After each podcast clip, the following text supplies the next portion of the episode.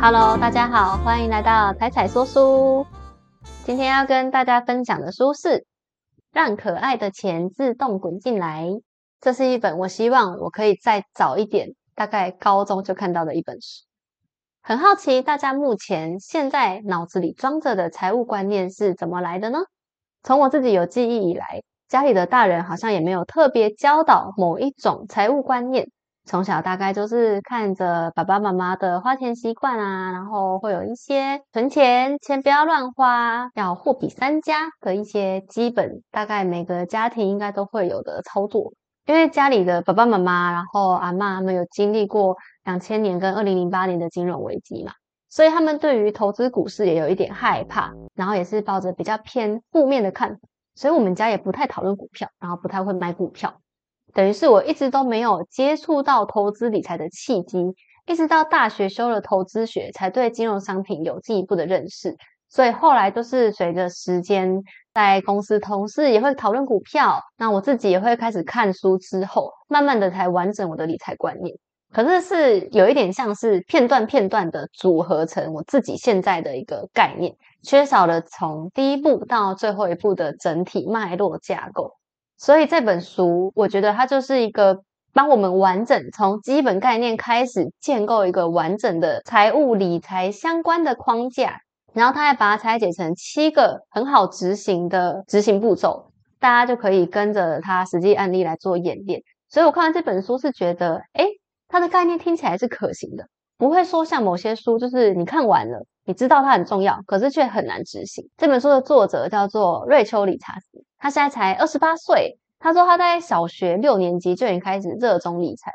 他爸妈送他去参加夏令营，然后同学们在玩的时候，他就有点像是个小书呆子一样，在旁边看自己的书。那时候他看了一本书，也就是后来的启蒙书籍，叫做《万里富青少年投资指南》。这本书就是从简单的储蓄还有预算这种基本原理开始。然后后来他也会自己进阶，开始看一些投资股市啊、房地产这种比较复杂的书。那到他大学的时候，他发现很多同学都跟他一样背着学贷。美国是称学债，因为他看过很多书，所以他不喜欢债务的概念。他觉得美国的利息实在是太高了，所以他也深知债务的负面影响。那他大学就坚持一面打工一边还他的学债，所以他毕业的时候是还完的，进入了金融公司担任理财顾问。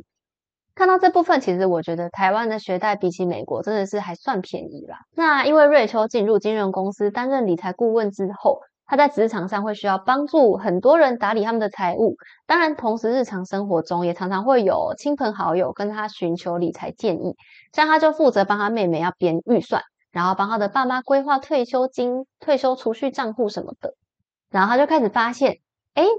周遭环境的身边亲朋好友普遍对于金融知识是偏不足的。虽然学校会教数学，但是却不会教我们要怎么管我们的钱。所以我也觉得我自己目前金融观念好像也是跟他讲的一样，就是缺少了一个整体的一致性。我知道要存钱，我知道可以买股票，但是我却没有一整套完整的概念，中间会有一些缺漏的地方。像我以前都不知道，原来每个人有信用评分，而且。原来每个人每年都可以免费查一次信用评分。说真的，我也不太清楚要怎么报税，可能网络算一算怎么报就怎么报。那新闻如果在报劳健保的问题，我也没有真的去把它搞懂过，就跟作者感受到的是蛮接近的。大家对于金融知识普遍还是不足的，所以没错，这是一本介绍钱钱的书籍。我真的很希望我可以早一点看到这本书，因为。它就是从很基本的我们每个人生活会遇到的预算啊、储蓄开始，然后再开始深入去介绍，比如说债务啊、车贷、房贷、学贷什么的，进一步，然后又去介绍一些基本的投资商品，像是股票、债券或是怎么开户这种实物操作。当然，它是美国的开户操作啦。然后它后面还有个章节是连少被提到的一些税务跟保险或是寿险什么的，它也都有介绍。而且为了鼓励大家，不只是把这本书看完，然后看完就忘记，他还希望大家可以跟着他一起做，所以他也提供了他自己做的表格，然后再搭配它里面的步骤，就可以实际去动笔执行，然后可以提高自己对自己资产状况的掌握度。那虽然当然他介绍的规则跟法规是以美国为主，不过概念上其实是差不多的，而且从年轻人到退休人士都很适用哦。那关于信用卡债务投资这种问题，它都会做一些更细的说明。那我目前这个影片就针对七大理财步骤来说明，帮助正在规划未来理财策略的你，或是家里面有小朋友要从小建立金钱观的家庭，可以有一个轻松的开始。步骤一，这个最简单，大概只需要花两分钟，也就是了解现况。大家都知道，要存钱就是要记录自己的开销，也就是要记账嘛。可是如果我们只是把每个月的花费都记下来，却没有追踪的话，其实记了也是白记，你也只是写个心安的。因为其实记账背后有一个更重要的目的，就是要编你的预算，才能够掌握你的金钱流向，知道你自己每个月存了多少钱。这个钱是不是可以填满你的储蓄桶？那如果不够的话，你要从哪一个项目开始减少支出，或是有没有增加收入的方法？这都是我们记账之后才有办法开始做的事情。所以在这个步骤，就会需要我们能够列出所有的收入跟支出。如果可以的话，甚至连你的税额都算。就是你大概算你要报的税的趴数，然后每个月就是算一点，才不会说你在最后一个月五月要报税的时候，才有一笔跟其他月份特别偏离的账务。接下来呢，我们就可以得到我们的黄金数字啦。黄金数字就是我们每个人每个月可以调度的金额，就是我们收入减掉支出之后，你可以拿来加以利用，看是要还债啊，或是拿来投资，就是要从黄金数字来利用。接着最重要就是这本书的精髓，就是步骤二，厘清你存钱的目标跟四个储蓄桶的概念。作者说，在美国有十九 percent 的人是完全没有储蓄来供紧急使用，甚至在三十五岁以下的人，平均只存了四点七万台币。这边我是换算乘以三十，换算成台币，它是用美金写的，所以我就去查了。那台湾人的存款状况怎么样呢？台湾人好一点。台湾大概有十三点六 percent 的人是没有储蓄的，在三十九岁以下的平均存款金额是十三点三万元。嗯，其实还是不够多。如果你要退休或是想要做什么买房买车的，那姑且不讨论存款多是什么原因造成。可是如果存款不足，就会很容易面临一个状况，就是如果紧急状况发生要用钱的话，你没有办法用现金或存款。其实存款就是现金，就是你现在可以动用的钱啦。你没有办法有这笔流动现金的话，可能就只能靠信用卡、刷卡或是贷款来支撑。但是这两种的利息又会很高，所以高额的利息要让你本来就已经很难存款的困境变得更加严重。所以作者建议我们要想清楚自己的储蓄目标。然后依照我们的储蓄目标来分配我们的储蓄桶。我待会就是会说这个四个储蓄桶的概念，在这个步骤大家就可以开始想下。比如说，有的人会希望你自己可能过一段时间要创业，所以我要存创业基金；有的人可能一年后要结婚要买车，他想要存结婚基金、买车基金；甚至有人想要环游世界，还要看要存多少钱才足够他环游世界。每个人的目标不同，所以我们要存下来的金额当然不同。那接下来就依照我们的目标来规划我们的四个桶，这四个桶子分别是一号桶、二号桶、三号桶、四号桶，也就是从短期的急用储蓄到中期储蓄到长期储蓄跟最后的退休储蓄。那一号桶当然比较好理解，急用储蓄就是用来应付突然冒出来的未知开销嘛，例如说你嗯可能轮胎突然坏了要换轮胎，或者家里电器突然故障了要买新的微波炉。你就会需要一小笔现金，这个金额作者是建议三万块台币左右，就是一千美，因为你随时会需要动用这笔钱，所以可以把它放在活存账户，或是直接放在抽屉里，放在家里。而且这个桶子是你的第一优先，就是每个月有存到多的钱，你的黄金数字有多，你就全部都丢到一号桶，一直到一号桶填满，才可以去做其他的投资。接下来就是二号桶啦，二号桶就是中期储蓄。也就是我们未来一年的开销，你也可以当成是你的第二桶紧急预备金。假设最近，比如说 假设啦，因为疫情嘛，可能也说不准啊，会不会有一天突然失业了，或是你现在对你自己的工资很不满，你想要马上离职？那我们如果在这个桶子先装满三到六个月的你需要的花费，那就可以给你一些找工作的余裕啊，你就不用担心说，我直接没有收入了怎么办？另外还有刚刚前面我们规划的一些目标，如果是发生在一年内的话，那你也是要把它存在这个桶子。例如，你如果一年后要度假，一年后要买车，你也可以把钱放在这个桶子里。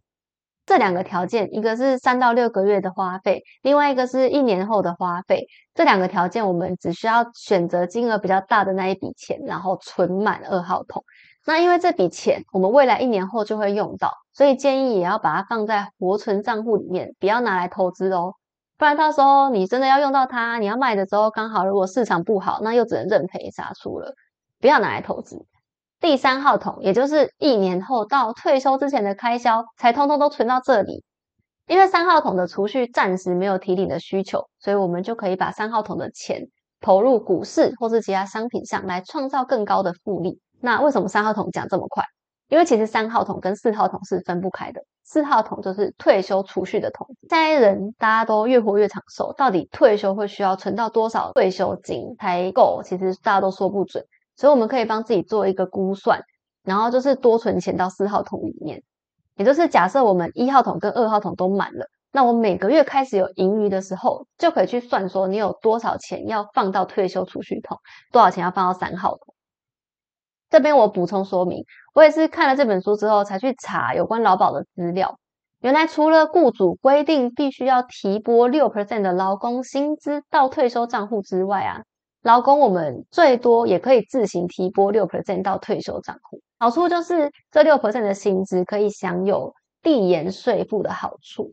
也就是说，我现在自愿提缴的这个部分的钱。在当年的所得税额里面就不用加入所得税总额。那因为通常退休后收入会减少，所以等到我们退休要拿来用的时候才会需要缴税，所以那时候税级可能就会比较低，那就会有节税的效果。当然，如果你预期你退休后的被动收入会很高，你也可以不需要自己提拨这么多钱进去劳保，你也可以自己开个退休账户放着嘛。这笔钱就是跟第三桶金一样。因为不太会有立即提领的需求，可以用来投资股市或者其他商品来创造稳定的利息收入。以上的四个桶子就是我们在这个步骤会需要去规划，你大概要怎么分配。它的优先顺序分别是一号桶，也就是紧急需求；再来就是四号桶退休金，不一定要把所有多的钱都放进去，尽量每个月可以固定放一些钱进去。接下来呢，就可以开始填满你的二号桶跟三号桶啦。当然，就算你有负债，在这时候你也要忍一下。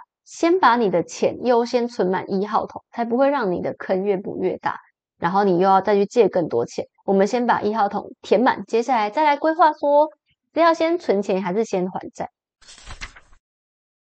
步骤三，让黄金数字成长。这个黄金数字就是我们每个月可以额外调入的金额。所以如果我们每个月，呃，有的人会觉得说要存十 percent 的薪资，可是如果真的存十 percent 的话，存钱的速度其实不够快，就算你一个月赚五六万好了，那你也才存五六千块，光是填满一号桶就要填满个半年，这样其实很慢。当然就是能够存越多越好咯。那要增加黄金数字，不外乎就是开源跟节流嘛。节流比较单纯，节流我们就是参考步骤一，我们列出来的开支预算表，从里面找出可以节省的开销。例如，其实。嗯，也没有很难啊。像是你有没有缴了健身房，可是没有去那个会员费，或者你有订了好几个影音串流平台，又订了 Netflix，然后又订了 HBO，又订了 Disney Plus，这种就取消，留一个就好，因为根本没有那么多时间看这些东西。或是你有没有过多的聚餐开销？但这个月圣诞节可能真的是蛮困难，真的多了一点点。就是你从列出来的项目里面，看看哪里能省的地方，先节省一些些。那开源就是想办法去增加收入啦。作者在他的第二本书里面就有提供了二十八种创造被动收入的方法，我之后应该也会买回来看。那我再跟大家分享。在这个步骤，大家可以脑力激荡，想一下你有没有其他可以增加收入的方式，列个几种，然后想办法去让我们的黄金数字长大。接下来就开始实做啦。前面我们都还在纸上谈兵嘛，那步骤四就可以开始填满一号桶。你可以给自己几个月的时间来搞清楚你的黄金数字、你的金流，然后我们就把目标放在填满一号桶。那当然，如果在过程中一号桶刚存完，你就要动用到一号桶，也不用觉得心痛，因为这就是一号桶的功用。它就是让我们有急用的时候不用烦恼说，哦，我我要去哪里生这笔钱？不用，你就之后再想办法填满它。接下来是步骤五，我们要判断提拨到退休桶的金额，因为当我们把一号桶存满，接下来我们就是要看看能不能也存钱到四号桶，也存钱到二号桶跟三号桶。那但是到底要存多少钱到四号桶呢？这个就比较因人而异，因为毕竟我们都不知道自己退休后要花多少钱，所以可以做一个简单的估算。我先算说，假设我退休后每个月要花三万，我我随便举的，我也不确定。你有的人可能会觉得很多，的人可能觉得不够。先用三万块来举例。那假设我六十岁退休后还要活到九十岁，还要活三十年，那我还会需要三万乘以三十年。可以十二个月，我会需要一千零八十万才可以退休。